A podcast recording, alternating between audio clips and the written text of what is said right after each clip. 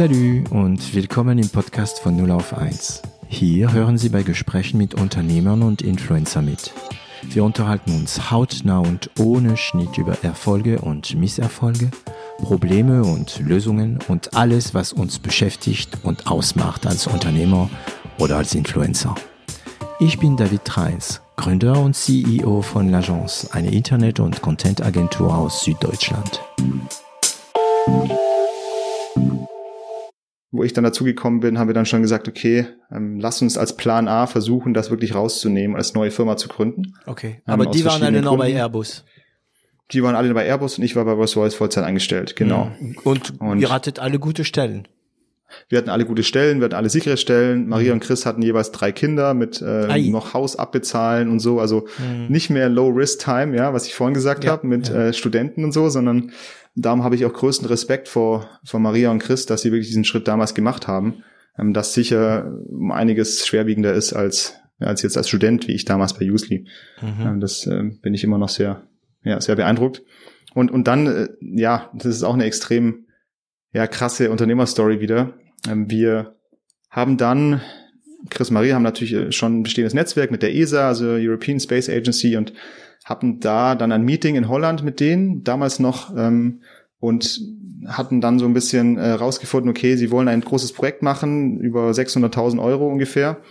Und das, das könnten sie Juri geben, weil ähm, die anderen großen Konzerne wie Airbus oder so können für den Preis das nicht anbieten, weil sie zu teuer sind. Zu, ja. Und dann haben sie gesagt, das passt perfekt für Juri. Und dann haben gesagt, ja wunderbar, perfekt. Dann haben wir unseren ersten Auftrag, äh, hooray, 600k. Und hatten auch, haben diesen Vertrag dann auch uns schon geschickt und irgendwie haben sozusagen dann ein Angebot dazu geschrieben. Und basierend darauf haben wir unsere Jobs gekündigt und haben einen 200.000 Euro Kredit aufgenommen, für Auf den wir privat haften. Oh, ja, genau. Mit ja, drei also Kindern bei äh, Maria und genau. Chris. Philipp war schon dabei? Philipp war schon dabei. Das also, heißt 200.000 so vier. Das heißt jeder irgendwie 50.000 ähm, in der Haftung.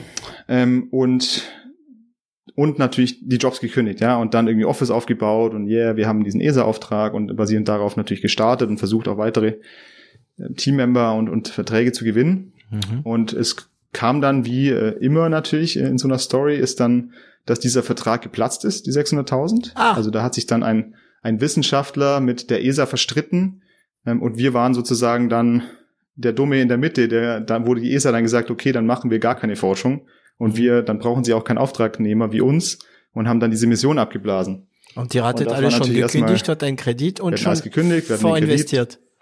Vorinvestiert, Office stand, Logo an der Wand, alles, ja, also und da bist du natürlich auch erstmal so wieder, puh, mhm. gehst du nach Hause ähm, und sagst dann deiner, ähm, deiner Frau, ja, also weißt du noch, dieses Startup, das ich gerade gegründet habe, wo ich gesagt habe, wir haben diesen 600.000 Euro Kredit ähm, und es ist alles ähm, ziemlich gut. Äh, ja, diese 600.000 sind jetzt nicht mehr da.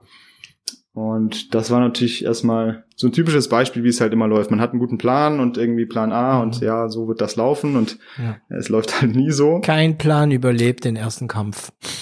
Genau.